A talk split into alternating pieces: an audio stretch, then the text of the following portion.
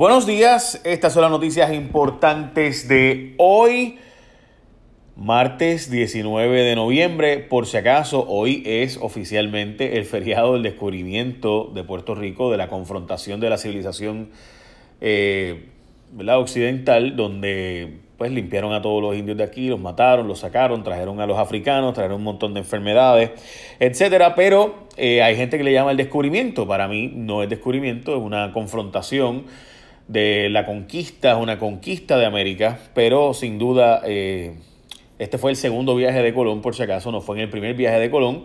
Así que como no fue en el primero, pues en el primero se puede decir que fue un descubrimiento, el segundo sin duda fue una conquista. O sea, no hay duda de que cuando llegaron aquí lo que vino fue a arrasar con lo que había.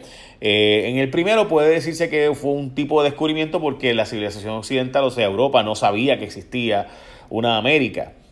Y por tanto, pues eh, ese, ese asunto pues importante, una diferencia sustancial.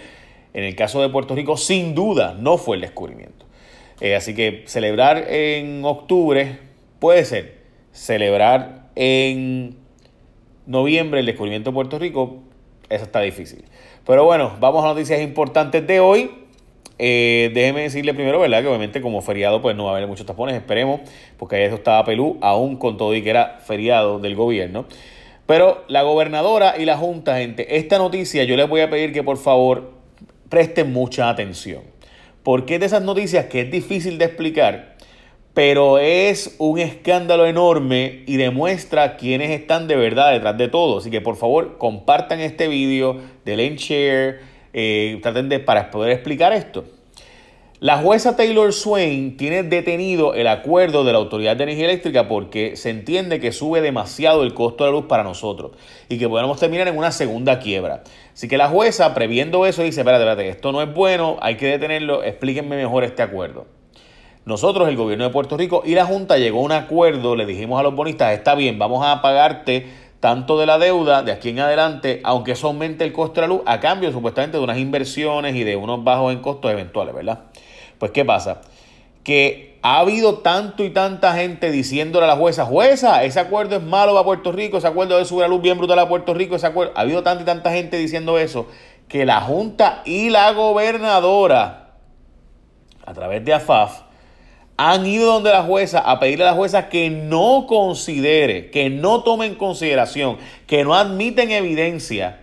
Escuche esto, la gobernadora y la Junta, las dos, han ido ante la jueza a decirle que no tome en consideración los informes que dicen que la luz va a subir tan dramáticamente en Puerto Rico en los próximos años y se acepta ese acuerdo, que va a subir la luz tan dramáticamente que por tanto no se debe discutir eso porque lo importante aquí es el efecto que va a tener sobre la autoridad de energía eléctrica el no aceptar dicho acuerdo.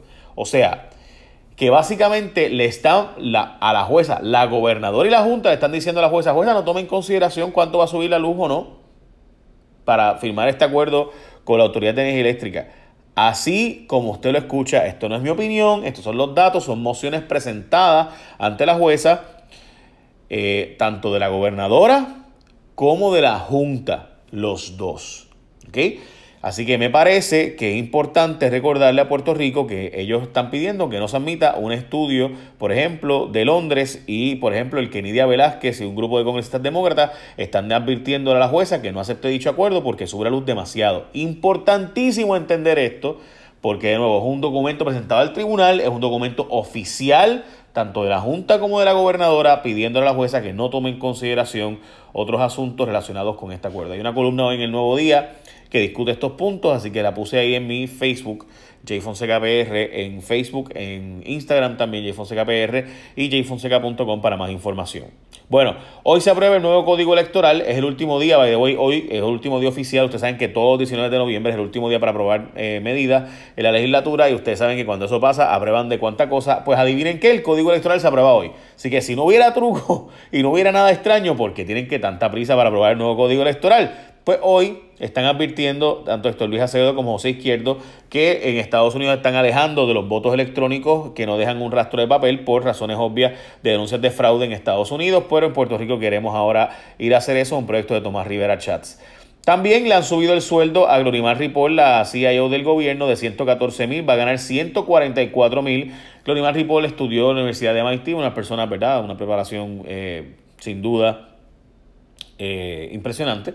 Eh, pero pues obviamente tiene, el gobernador había dicho que no iba a dar ese tipo diferencial, pero como ella es la directora de Servicios de Tecnología e Innovación y a la misma vez es la CIO y a la misma vez tiene otro puesto que no me acuerdo cuál es, pues va a ganar 144 mil, que es exactamente lo que la, la, gobernadora había dicho que ella no iba a hacer en su gobierno, pero pues lo está haciendo tanto con el secretario de Vivienda como con la CIO. Este, por si acaso, un CIO típicamente gana 200 mil pesos, etcétera. O sea, no estoy diciendo que no. Pero el punto es que pues la gobernadora dijo que no iba a hacer exactamente lo que sí está haciendo. Bueno, la gente de ATT es importante y tiene un mensaje para ti. Porque la verdad es que la mejor red sigue contigo en Puerto Rico. La, mayor, la de mayor cobertura, la de eh, la red más rápida en Puerto Rico, eh, que ha soterrado eh, cientos de millas en Puerto Rico. Eh, además de eso, de fibra óptica. Además, ha invertido 350 millones en fibra óptica y redes inalámbricas y alámbricas en Puerto Rico desde 2006 al 2018. O sea, 350 millones de dólares invertidos aquí. Así que por cobertura y rapidez no igualan en nada la red de ATT. No hay ninguna que pueda compararse y esa es la verdad. Por eso es la mejor red, la red de siempre, ATT. Así que ya lo saben. Y es importante que no se dejen confundir con eso porque, mire, esa infraestructura sigue aquí, está aquí y continuará aquí. Bueno, la esposa de contratista del Senado guisa también con ellos. Se trata de la esposa de Luis Francisco Torres, quien es el dueño de ML Construction Consulting Services, que de casualidad, pues esas cosas que pasan, pajitas que le caen a leche, tiene un montón de contratos ahí para construir en el Capitolio. Y pues su esposa es de casualidad asesora de Tomás Rivera Chats y además de eso, eh, de casualidad, ¿verdad? De esas casualidades de la vida, los contratos de la compañía de su esposo, que hacen un millón de pesos, estuvieron relacionados a daños ocasionados por Huracán María en, en la superintendencia, pues la esposa de él es allí contratista en el Capitolio de Puerto Rico con Tomás Rivera Chats, que le brinda, brinda asesoría directa a Tomás Rivera Chats. Curiosamente, el que era director del gabinete de Tomás Rivera Chats va a correr para alcalde de Camuy, ¿verdad? Todo el mundo sabe que Gaby Hernández va a correr. Eres, jefe del gabinete, o sea, el jefe, la mano derecha de Rivera Chats es Gaby. Pues como va a correr para alcalde de Camuy, pues lo han nombrado a dirigir, o lo han nombrado, perdón, a trabajar en la oficina de Tomás Rivera Chats de Camuy. Era el jefe del gabinete y aceptó que le bajaran ahora la posición de jefe. Ahora está asesor allí, bendito, en la oficina de Camuy. Mm.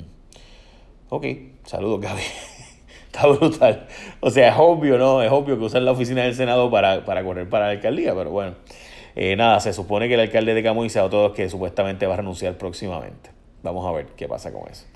Para afuera las cenizas de carbón en Puerto Rico tendrán 180 días en AES de Guayama. Ustedes saben que AES Guayama coge carbón, lo quema y con eso le vende energía eléctrica a la autoridad. Eh, pues resulta que van a prohibir el que se, el, el que se puede usar eh, el carbón en Puerto Rico, depositarlo en vertederos. Eh, bueno, se prohibió la legislatura. Hay que ver si la gobernadora lo firma porque la última vez Alejandro García Padilla dijo que no se podía firmar porque eso subiría el costo de la luz. así que veremos a ver qué hace la gobernadora ahora. Pero eh, lo cierto es que se está planteando el que la empresa tendrá 180 días para almacenar las cenizas en Puerto Rico, entonces llevárselas, pero no podrán ponerlas en vertederos en Puerto Rico. Bueno, ajustan el veredicto de eh, hostigamiento sexual por parte del hijo de Héctor O'Neill. Estamos hablando de que 1.7 millones de dólares es lo que recibirá esta eh, fémina por haber sido acosada sexualmente por el hijo de Héctor O'Neill. Eh, reportan miles de casos de violencia de género en Puerto Rico, pero nadie va preso. O sea, literalmente nadie va preso en Puerto Rico por eso. Solamente 48 convictos por ese delito de los 4.000 casos. O sea, eso es literalmente nadie. O sea, 2% de la gente que es acusada por violencia de género en Puerto Rico va presa.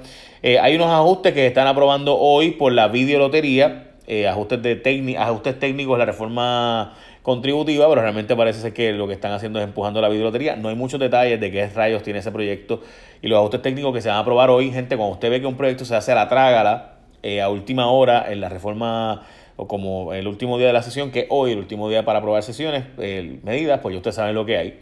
Eh, Mayita fue referida al FEI, la alcaldesa de Ponce, por liquidarse vacaciones, cobrando vacaciones como si no cogiera vacaciones, ni nada de eso, ya no coge vacaciones ni nada, ella siempre está trabajando y pues se liquidó las vacaciones.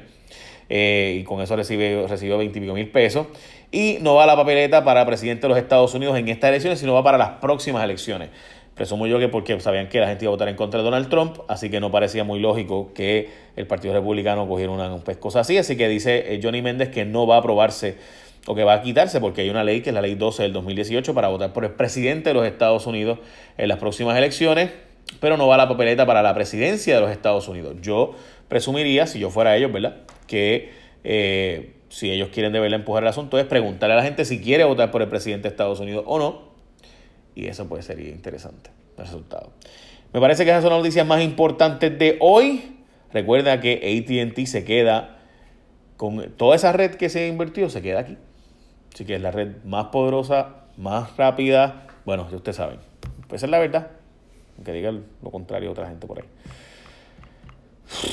Buen día, gente. Echa la bendición. Bye.